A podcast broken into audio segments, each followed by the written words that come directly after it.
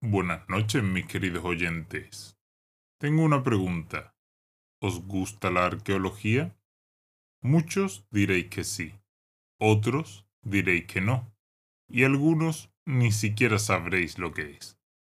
Bueno, la arqueología es lo que nos ayuda a descubrir los misterios del pasado. Pero nuestra protagonista de hoy descubrió algo que habría sido mejor no desenterrar jamás. Disfruten de este corto pero interesante relato.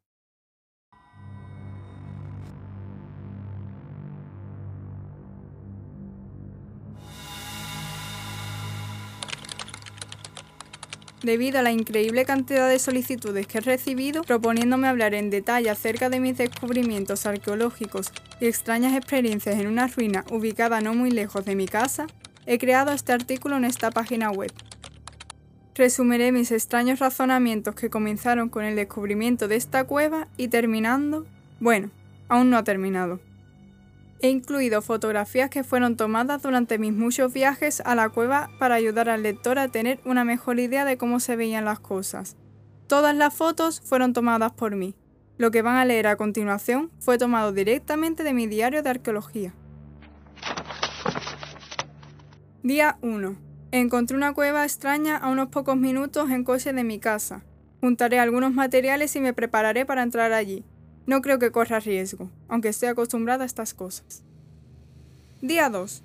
Ok, ya he juntado cuerdas, palas, pinceles para prepararme para una excavación. Lo primero que vi fue lo que creo que son unos extraños jeroglíficos, cubiertos con tierra y polvo. Esto podría ser un descubrimiento arqueológico gigantesco. Comencé a limpiar hoy, pero no fue suficiente me veo obligada a continuar mañana por la mañana. Día 3. Limpié casi toda la tierra con ayuda de nuevas herramientas, y definitivamente son jeroglíficos. Día 4. Subí mi descubrimiento a cierto foro de internet, y no van a creer lo que pasó. Llamé la atención de un especialista en jeroglíficos. Dice que mañana vendrá para analizarlos. Día 5. El hombre vino hoy a investigar, se presentó. Su nombre es Evan Stevenson. Se le veía algo inestable, como si hubiera pasado por algo difícil. Lo bueno es que observó los jeroglíficos por un buen rato, y me contó que eran muy valiosos, ya que contenían información sobre creencias religiosas de antiguos pueblerinos aborígenes del lugar. Eva me explicó también en detalle cómo podía entender lo que decían estos garabatos. No entender el idioma, solo guiarme por las ilustraciones. Insertó en mí la chispa de la fascinación por la arqueología. Me ofreció una paga por el descubrimiento, ya que mandaría una excavación en el lugar. Mi nombre pasaría a la historia. Salimos de la cueva y él se fue. Sin embargo, yo me quedé en la cueva por unas cuantas horas más. Usando mis recientemente aprendidas habilidades para descifrar jeroglíficos, me reté a mí misma a descubrir qué decían. Algunos mostraban alguna especie de ritual funerario, otros el viaje al más allá, y el anteúltimo mostraba una especie de deidad monstruosa que devoraba las almas de los muertos. Parecía una especie de ente con tentáculos sosteniendo velas en su espalda, o algo así. En fin, las culturas y creencias de los aborígenes son extrañas. Aún así, me quedé fascinada por este ser, y le tomé una fotografía al jeroglífico en que aparecía.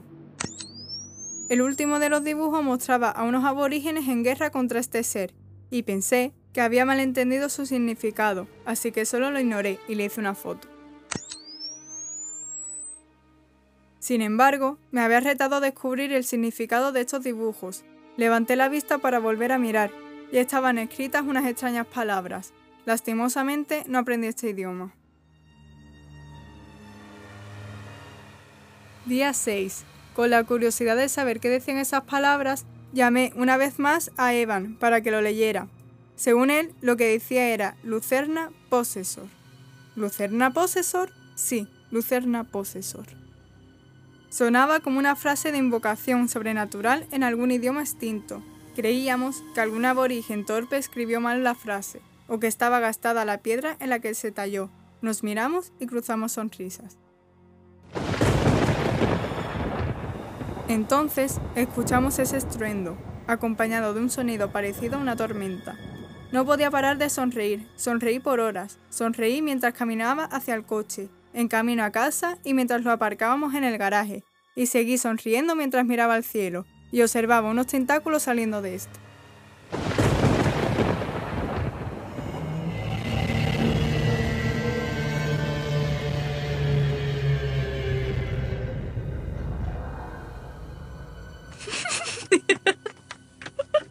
Entonces mi desquiciada sonrisa se convirtió en carcajadas exageradas, porque comprendí que sin querer, al leer aquellas palabras, habíamos liberado a un ser innombrable, a una deidad maligna, a un horror cósmico que acabaría con la humanidad.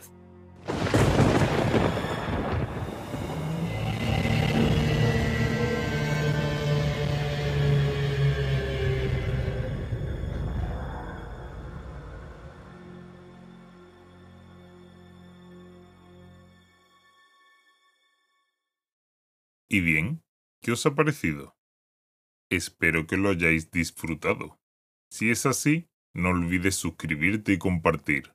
Ah, y por cierto, no olvides que también puedes encontrarnos en YouTube. Dicho esto, que tengáis dulces pesadillas.